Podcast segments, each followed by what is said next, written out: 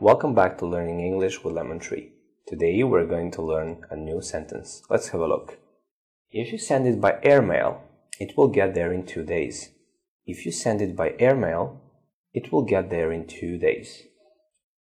If you send it by airmail, it will get there in two days. If you send it by airmail, it will get there in two days. Airmail, it means that something is sent by airplane. Airmail.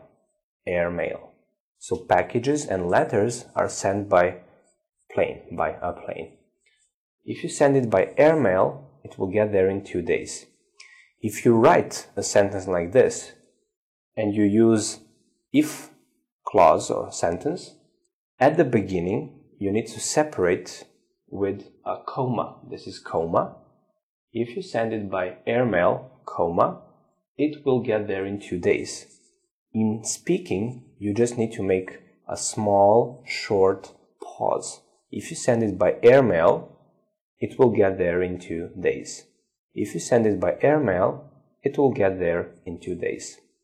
Thank you for watching. See you in the next video.